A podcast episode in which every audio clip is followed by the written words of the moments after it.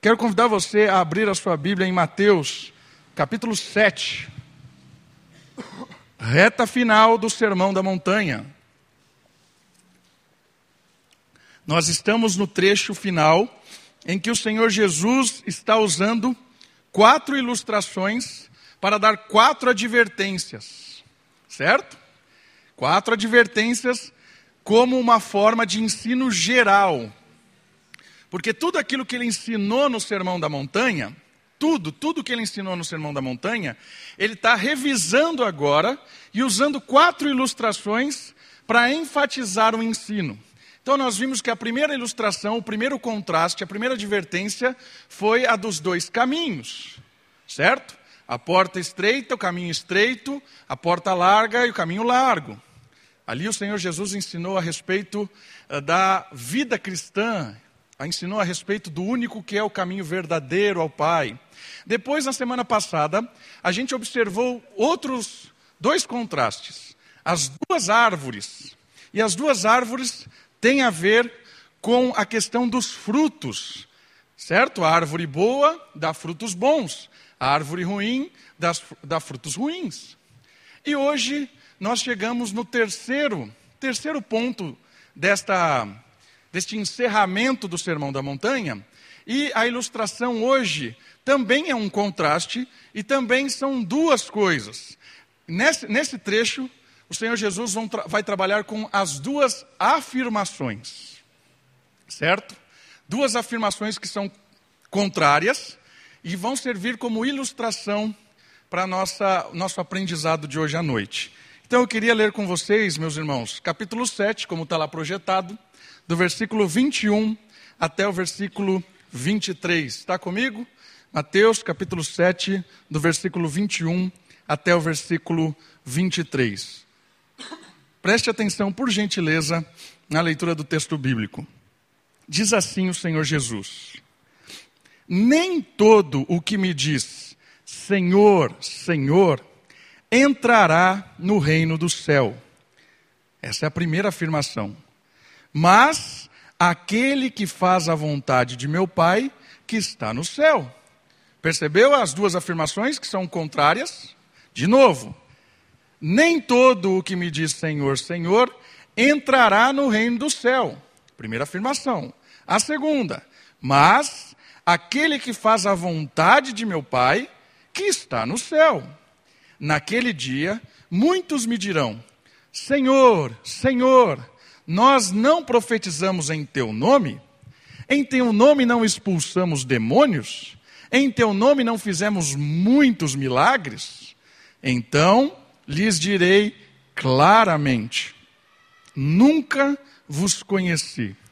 Afastai-vos de mim, vós que praticais o mal. Essa mensagem, ela fala muito aos ouvintes, aqueles que acompanham, aqueles que querem seguir ao Senhor. Ela fala no sentido de como ser realmente um escravo de Cristo. Às vezes a Bíblia usa a palavra servo para dar uma amenizada, mas a ideia é escravo. E a escravo, a, a, o escravo bíblico não tem esse conceito que nós conhecemos de escravo. O escravo moderno é algo terrível, terrível mesmo. Né? A escravidão moderna, ela é uma escravidão de desumanidade plena.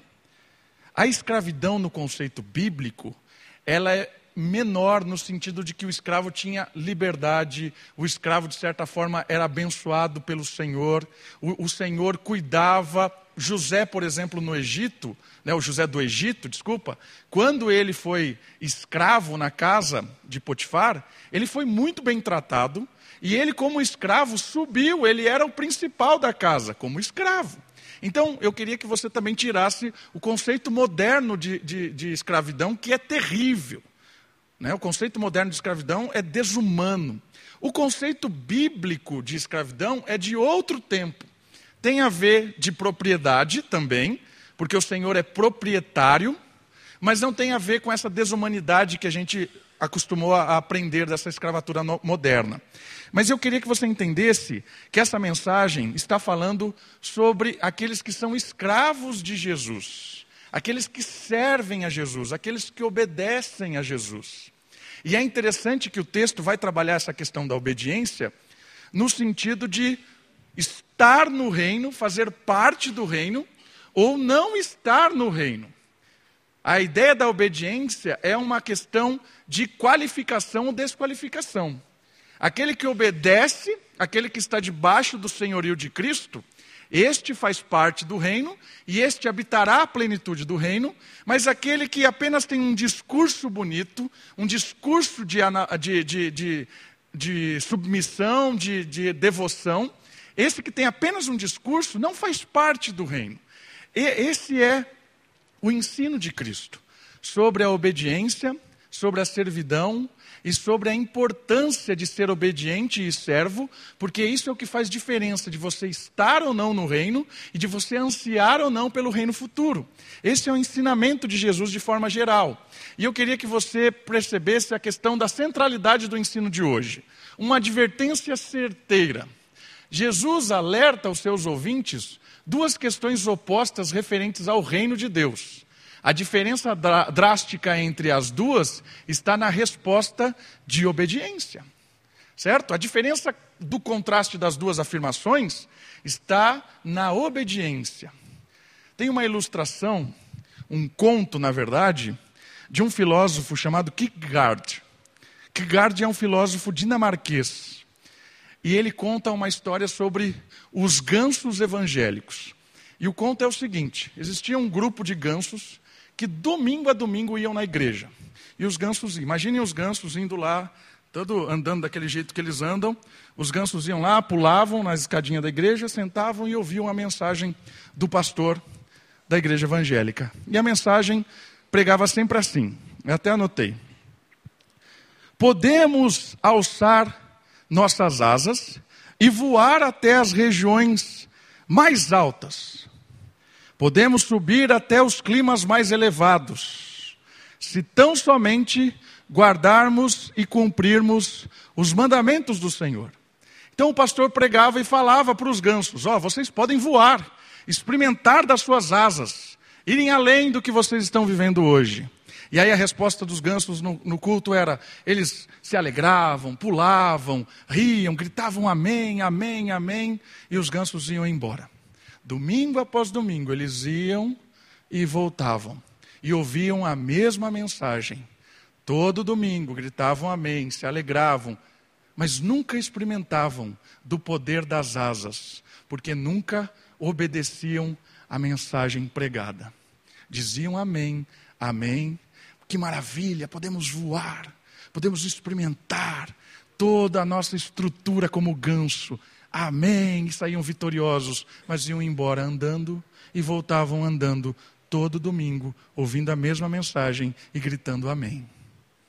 O que essa ilustração desse filósofo tem a ver com a mensagem de Cristo hoje? Tem a ver que muitas vezes nós não experimentamos verdadeiramente do Evangelho de Deus, não experimentamos da intimidade com o Senhor, porque somos desobedientes, porque participamos das atividades, gritamos amém, levantamos a mão, amém, eu creio, e vamos embora e voltamos e vivemos a semana como gansos que têm asa, mas não querem voar, que gritam amém porque podemos voar, mas nunca voam. Essa ideia está ligada com a obediência. Ouvimos a mensagem domingo após domingo, ano após ano, gritamos amém, nos alegramos, ficamos felizes, mas nunca voamos, porque às vezes não estamos obedecendo. Então, essa mensagem do Senhor Jesus tem a ver com obediência. Obediência gera maturidade, obediência gera liberdade, obediência gera pessoas livres, que voam, que têm prazer nesta vida verdadeiramente centrada no Senhor. A vida cristã é uma vida de prazer, mesmo em meio ao sofrimento, mesmo em meio às derrotas, mesmo em meio às perseguições. É uma vida de prazer e satisfação em Deus, por causa da obediência. Talvez nós não estamos experimentando isso, porque ainda não estamos obedecendo, apesar das nossas respostas de amém, domingo após domingo. Então o Senhor Jesus hoje chama a sua atenção para a diferença drástica da resposta de obediência, certo? Uma outra coisa interessante, a proposta destas afirmações é fazer com que seus ouvintes se sintam incomodados ao ponto de refletirem a respeito da sua fé e de sua prática religiosa. O Senhor Jesus hoje quer me incomodar e quer te incomodar. Essa mensagem ela é perturbadora, porque é uma mensagem que faz com que a gente pense se a gente está realmente acomodado como cristão, se a gente está sendo um ganso que tem asas, mas não voa, que participa, mas não desfruta, que assiste, mas não faz parte. O Senhor Jesus hoje quer te incomodar e quer me incomodar. E eu queria, com os irmãos, caminhar em algumas palavras dessa mensagem e aprender com elas. E a primeira palavra que aparece, e que é digna de da gente aprofundar nela, é a questão do Senhor. Você percebeu? Nem todo o que me diz Senhor, Senhor entrará no reino do céu. O que tem a ver essa palavra Senhor. Da onde vem essa palavra Senhor? Por que dizer Senhor a Jesus? E eu quero convocar um personagem chamado João Batista, para que em três afirmações dele, três frases de João Batista, para nos explicar sobre a importância do que é o senhorio de Cristo. A primeira frase de João Batista está em Mateus capítulo 3, versículo 2. Arrependei-vos, porque está próximo o reino dos céus. Primeira frase de João Batista nos ensina que Senhor tem a ver com um reino. Senhor tem a ver com uma nova fase histórica. Senhor tem a ver com um reinado, com alguém que é soberano sobre um reino, que é rei e que administra. Senhor tem a ver com Salvador, porque esse rei veio para retirar pessoas arrependidas do mundo, des, é, é, desencaixá-las do reino das trevas e encaixá-las no reino da luz. Senhor tem a ver com rei, com soberania, com aquele que compra. Certo? Aí vem a palavra escravo. Porque nós éramos escravos dos nossos delitos e dos nossos pecados. Nós vivíamos acorrentados neste mundo, levados levados pelo príncipe deste mundo que é o diabo, levados pelo sistema implantado e levados pela nossa própria inclinação moral. Nosso desejo pecaminoso era mal, nos levava acorrentado, correntado. Éramos escravos. E aí surge um rei, surge um senhor. E João Batista diz que esse senhor traz um reino. E esse reino só faz parte aqueles que são comprados pelo preço do resgate. E o preço do resgate é pago pelo Senhor Jesus. É daí que vem a palavra redenção. O Senhor Jesus é o nosso redentor. O que isso quer dizer? O rei pagou o preço do nosso resgate. Nós éramos escravos de tudo isso, fomos libertos e hoje somos escravos deste rei que nos conduz em triunfo. Já ouviu esse texto bíblico? Nós somos conduzidos por Cristo sempre em triunfo. Sabe o que isso quer dizer? Quer dizer que o Senhor Jesus, como rei, foi até o império das trevas, com a sua morte, pagou o preço do nosso resgate porque o preço do nosso resgate era o preço de morte, e ele morreu no nosso lugar. Ele nos resgatou de lá, colocou uma corrente no nosso pescoço, e hoje ele cavalga com o seu cavalo, e ele traz todos os seus escravos que foram libertos de lá, e nós somos os escravos que ele conduz. Isso é trazer em triunfo. No contexto da época, Quando um rei invadia uma cidade, conquistava a cidade, pegava os escravos, amarrava o pescoço dele, e esse rei voltava com esses escravos todos amarrados no seu cavalo, e esses escravos vinham acompanhando o rei, e esse rei é, vagava pela cidade sendo conduzido em triunfo. Por quê? Porque ele é vitorioso. Ele conduzia os seus escravos em triunfo. É isso que o texto quer nos dizer. Talvez você já ouviu milhares de vezes as pessoas pregando: quer uma vida de triunfo? Triunfalista, o Senhor Jesus nos conduz em triunfo. É totalmente fora do contexto. O Senhor Jesus nos conduz em triunfo porque Ele nos conquistou, porque Ele pagou o preço e porque hoje nós que somos dele somos seus escravos. E Ele nos conduz em triunfo, porque a vitória dele é a nossa vitória. A vitória de Jesus é a nossa vitória, porque Ele é um rei bom, ele é um rei salvador, ele é um rei que nos dá uma vida nova.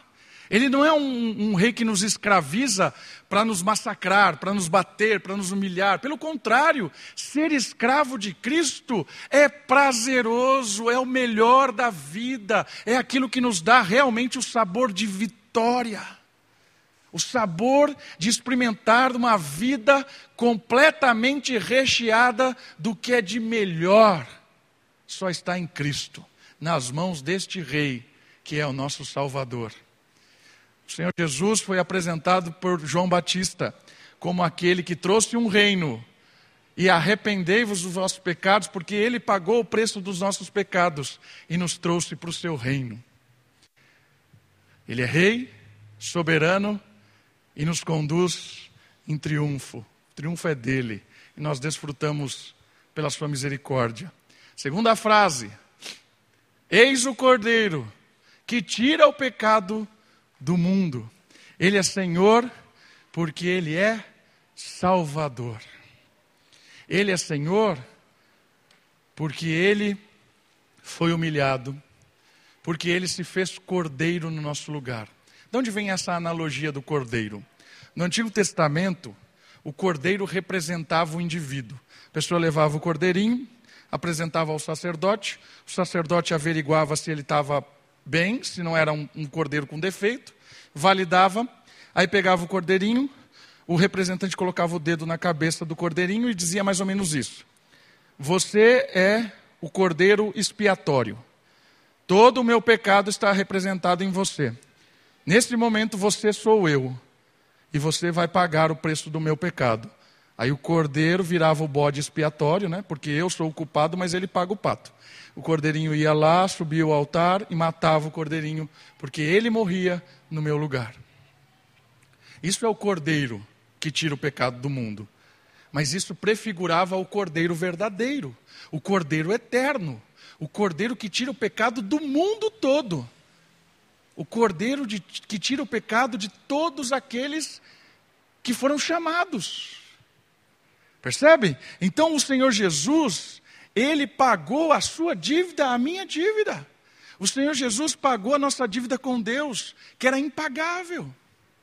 Ele é o nosso cordeiro, ninguém mais precisa morrer. Ele morreu no nosso lugar.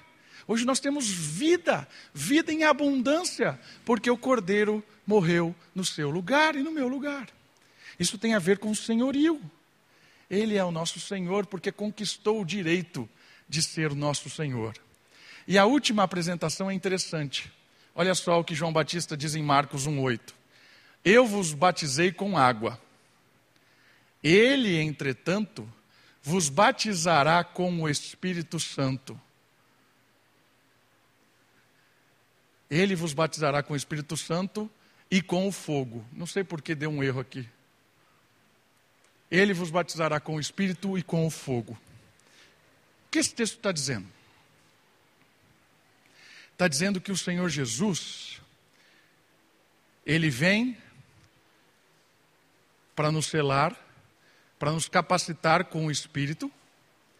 Todo aquele que pertence a Cristo, que pertence ao reino de Deus, é selado, batizado com o Espírito de Deus.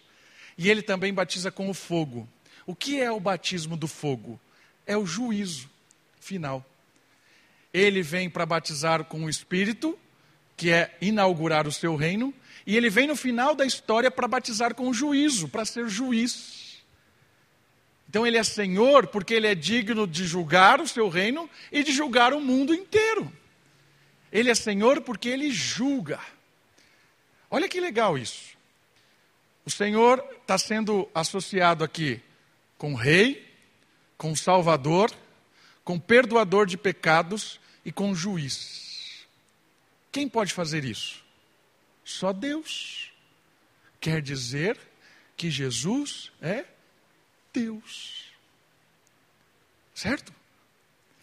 Então, olha só. Nem todo aquele que diz Senhor, Senhor, entrará no reino do céu. Por que isso?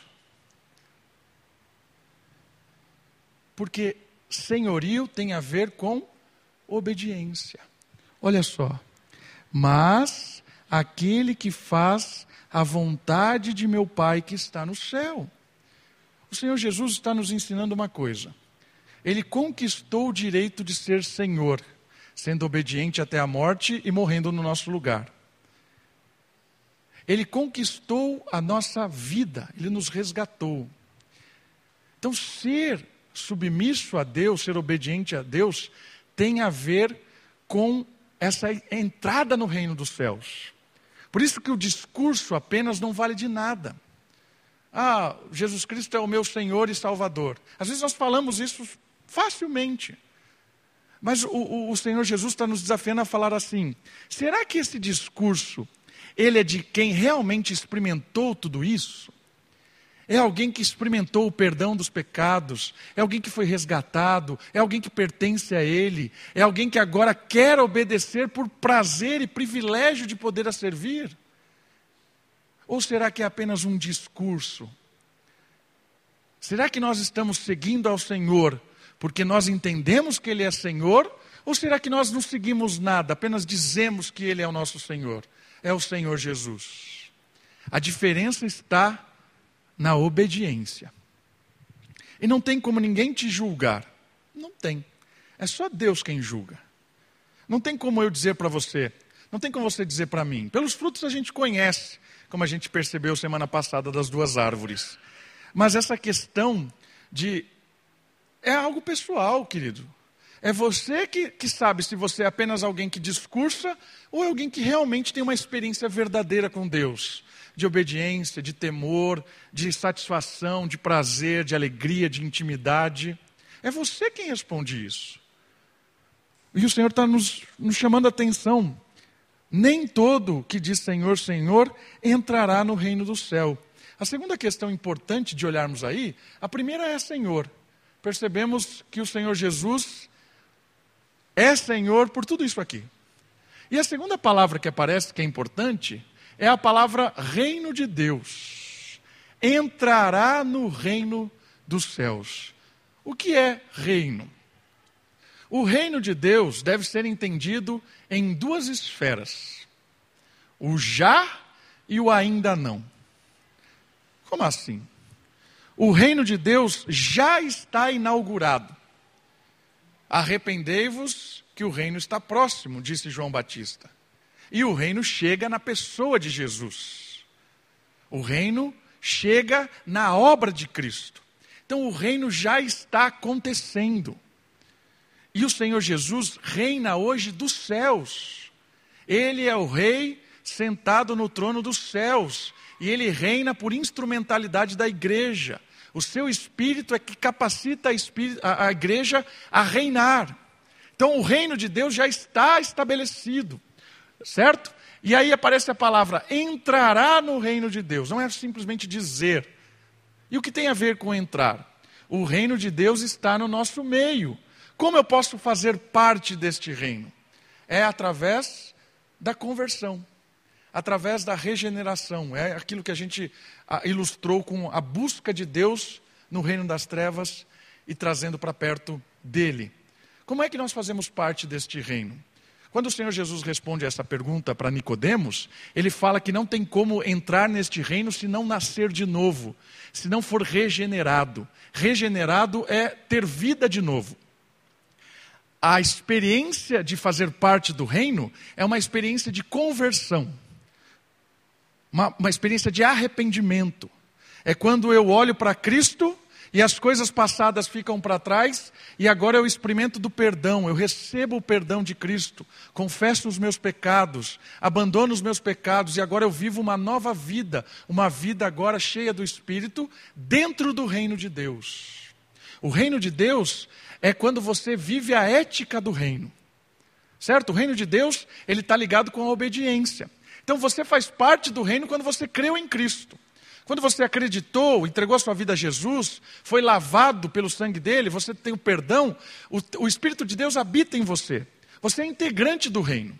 E aí, quando você vai para sua casa e vive pautado pelo fruto do Espírito, em obediência a Deus, o reino chega. E o reino abençoa a sua casa.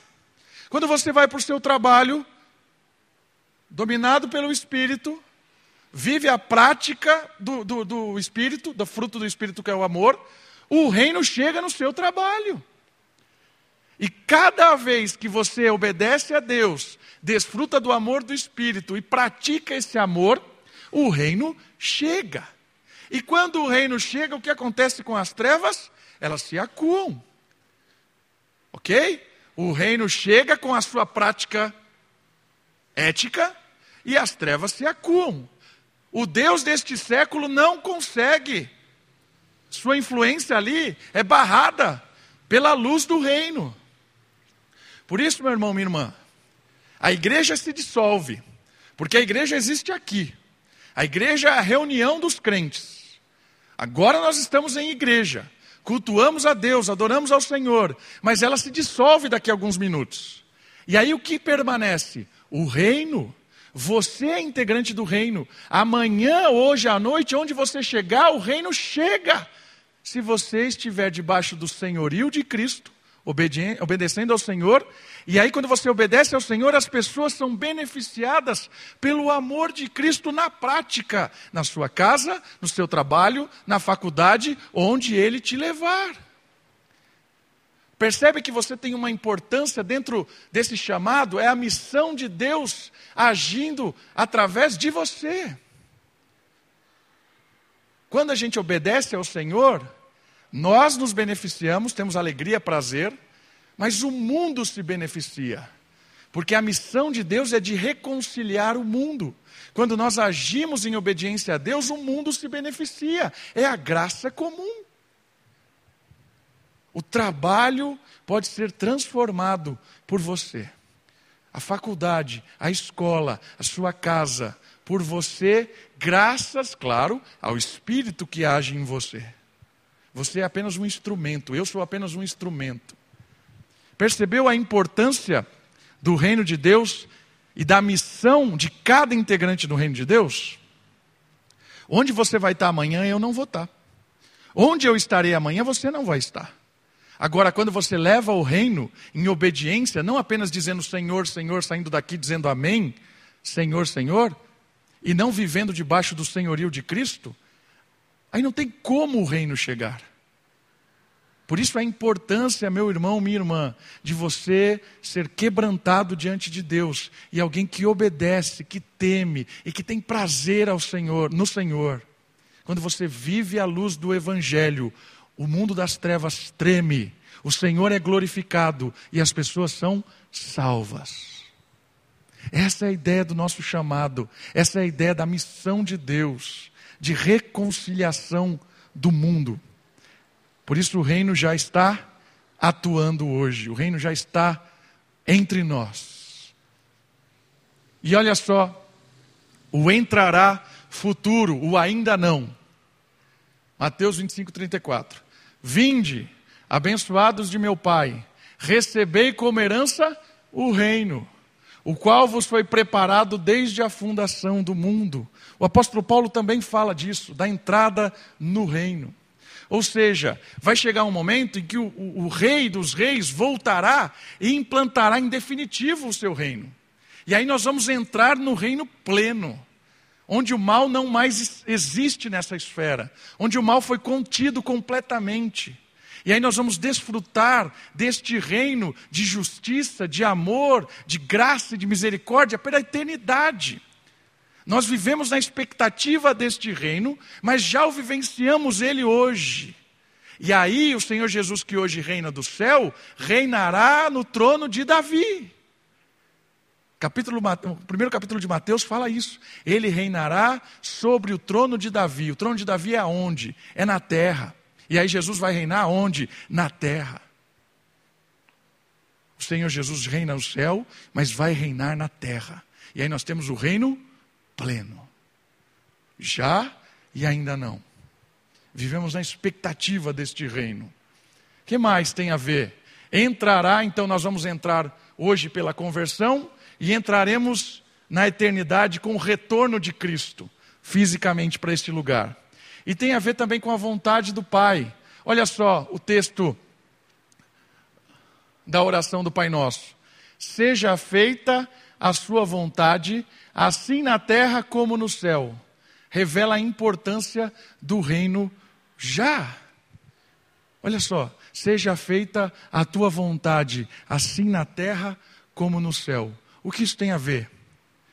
Que nós desejamos que o reino de Deus venha através de nós, quando a vontade de Deus é feita em nós. Venha o teu reino, seja feita a vossa vontade, assim na terra como é no céu. Ou seja, a igreja, nós como todo e nós como indivíduo, nós trazemos a vontade do Pai quando nós obedecemos. E aí vem o reino, certo? A oração do Pai Nosso revela o desejo de viver expandindo o reino como uma missão de reconciliação. Quem está brigado com Deus, reconcilia-se com Deus. Isso é interessante. O que mais? Outra palavra muito importante do texto, falamos de Senhor, falamos do reino, e tem a ver o 22. Olha só. Naquele dia, naquele dia, que dia é esse? É o dia do juízo. No dia em que o Senhor voltar. É aí que nós vamos ver as duas afirmações na prática. Aqueles que apenas dizem e aqueles que vivenciam o senhorio de Cristo. Certo? Naquele dia, tudo que está em secreto será revelado. Quer ver esse texto comigo? Segura o seu dedinho aí em Mateus, vai comigo em Romanos, capítulo 2, versículo 16. Um pouquinho para frente, livro de Romanos, capítulo 2, versículo 16. Paulo vai falar aqui a respeito dessa questão tão importante quando o segredo dos homens são revelados.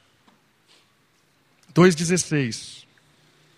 Isso acontecerá no dia em que Deus julgar os pensamentos secretos dos homens, por Cristo Jesus, certo? É, é o Senhor Jesus quem vai julgar, segundo o meu evangelho. Querido, naquele dia não tem como mascarar. Deus conhece o coração. Os segredos vão estar abertos, revelados plenamente. Aí não tem como fingir. Por isso que o Senhor Jesus pode dizer isso aqui. Não adianta falar Senhor, Senhor. Eu sei quem é você. Eu conheço o seu coração. Eu conheço as suas atitudes. Eu conheço. Muitos hoje usam o nome de Deus, mas são instrumentos do diabo. Olha o texto lá de Mateus.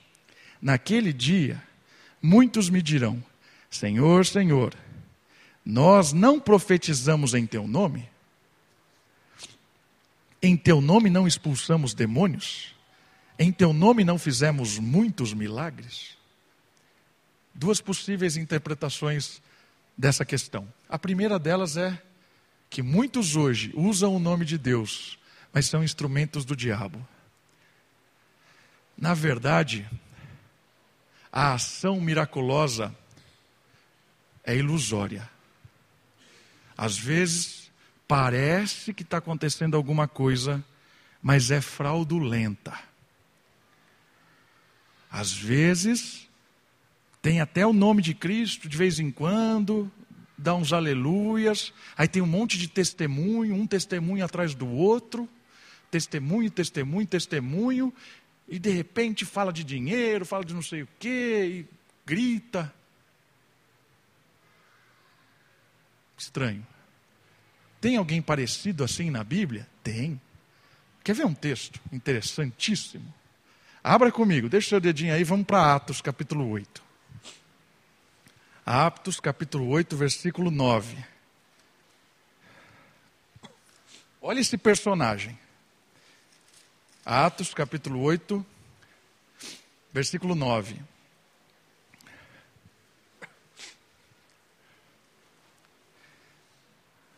Diz assim a palavra de Deus: Havia na mesma cidade certo homem chamado Simão, que praticava artes mágicas, causando a admiração do povo de Samaria. Ele afirmava ser grande importância, ser de grande importância, e todos, os, todos o ouviam atentamente, desde o menor até o maior, dizendo: Este é o poder de Deus que se chama grande poder. E davam-lhe atenção, porque já fazia muito tempo que ele os deixava admirados com as suas artes mágicas. Mas quando creram em Felipe, que lhe pregava acerca do reino de Deus e do nome de Jesus, deixaram-se batizar tanto homens quanto mulheres, e até o próprio Simão creu.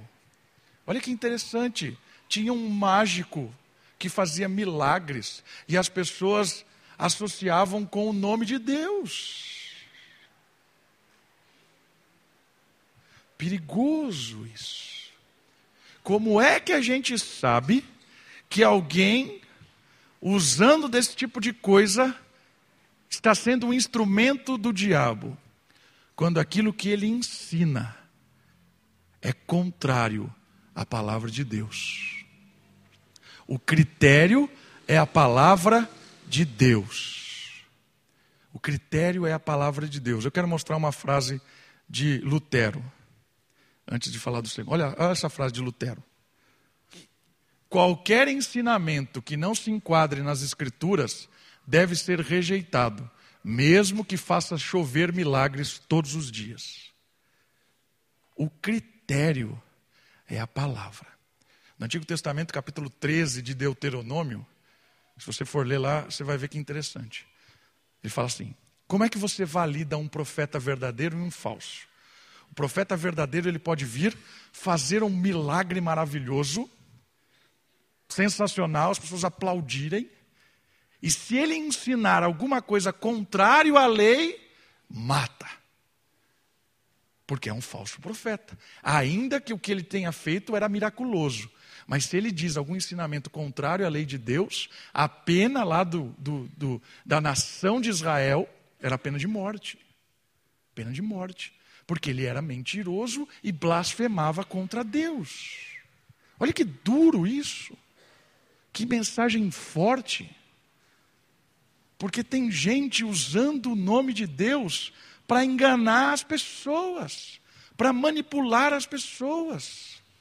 Tem gente usando o nome de Deus, criando milagres, fazendo coisas, usando da lábia, usando da, da, da da língua, da habilidade de comunicação para enganar as pessoas. Cuidado, cuidado com as mensagens perigosas. E a outra possibilidade interpretativa é que muitos hoje são enganados porque o nome de Deus é quem cura e não as pessoas. A outra possibilidade é que existem alguns tipos de milagres que acontecem porque o nome de Deus é invocado, ainda que a pessoa seja completamente imoral, falsa, enganadora, ainda assim o Senhor ainda restaura alguém. Isso é possível, porque é o nome de Deus que é poderoso. O nome de Deus é quem liberta. Ainda que quem está usando o nome de Deus seja um falso, ainda assim Deus pode, de certa forma, libertar pessoas. Então, a, a questão é que no dia do juízo, todos passarão pelo crivo de quem realmente está sendo instrumento de Deus, quem está sendo obediente, quem está dizendo Senhor, porque realmente ama a Deus e está vivendo uma vida de prazer e alegria debaixo da, da, da, da submissão a Deus, e aqueles que estão apenas enganando pessoas, sendo iludidas por si mesmo, né? porque às vezes a gente faz um esforço para crer naquilo. E aí ele diz uma, uma coisa muito interessante para fechar, versículo 23. Então lhes direi claramente: Nunca vos conheci. Afastai-vos de mim, vós que praticais o mal. A última questão desse texto é conhecidos. Conhecer a Deus não é o suficiente, mas ser conhecido por Ele é o fundamental da fé cristã. Conhecer a Deus, muita gente conhece. Muita gente. Mas o suficiente não é isso. Texto está dizendo assim que nós precisamos ser conhecidos por Cristo. Como é que nós somos conhecidos por Cristo? Quando nós o imitamos. Porque quem imita a Cristo é aquele que foi lavado pelo sangue de Jesus e aquele que é dominado pelo Espírito Santo. Tanto é que quando os crentes lá na igreja primitiva começaram a imitar a Cristo, como é que eles chamavam esses crentes? Cristãos, pequenos cristos. Então, o cristão, o pequeno Cristo, é um apelido pejorativo para os nossos irmãos lá do primeiro século, porque eles imitavam a Cristo, obedeciam a Cristo, eram conhecidos por Cristo e as pessoas conheciam essas pessoas por pequeninos cristos. A ideia é que quanto mais eu conheço a Deus intimamente, mais Ele me conhece, e quanto mais Deus me conhece e eu o conheço, as pessoas claramente olham para nós e falam: essa pessoa é diferente. Essa pessoa não é daqui. Essa pessoa, ela age conforme coisa que não é natural. Porque nós somos conhecidos por Cristo e conhecemos a Cristo. E a outra questão interessante: quem conhece a Deus vive em conformidade com a prática de justiça e amor que são reflexos da intimidade. É a intimidade de Deus. Irmãos, quanto mais nós somos íntimos do Pai, mais parecidos com Ele nós somos. Quanto mais nos satisfazemos em Deus, quanto mais temos alegria, quanto mais nós nos sentimos livres em Deus, mais as pessoas conhecem a Deus, porque nós somos conhecidos de Jesus e nós conhecemos a Ele, intimidade. A ideia dessas duas afirmações, ela nos desafia a buscar intimidade com o Pai para ter uma vida vitoriosa, uma vida prazerosa, ainda que em meio à perseguição e ao sofrimento e às derrotas dessa vida. Nós precisamos, queridos, não só dizer Senhor, Senhor, nós precisamos dizer sim, eu vou. Sim, envia-me a mim. Sim, é isso. Irmãos, nós precisamos voar como os gansos, temos asa, asas, temos o Espírito que habita em nós. Que esse Espírito transforme o seu coração, a sua vida, a sua história, a sua família, a sua, a, a, o seu bairro, o seu trabalho. Isso é voar. Mostrar para as pessoas o como Deus é maravilhoso na sua vida e como Deus pode ser maravilhoso na vida que rodeia as pessoas que rodeiam você. Precisamos deixar de ser como os gansos que entravam na igreja, diziam amém, mas nunca obedeceram de verdade. Quando nós obedecemos a palavra, com certeza vamos experimentar um prazer maior e vamos ver transformações acontecerem surpreendentes na nossa história. Vamos orar? Abaixe sua cabeça, feche seus olhos. Tenha um tempo com o Senhor de gratidão, de louvor e também clamando a Ele para que nós possamos ser mais obedientes à palavra.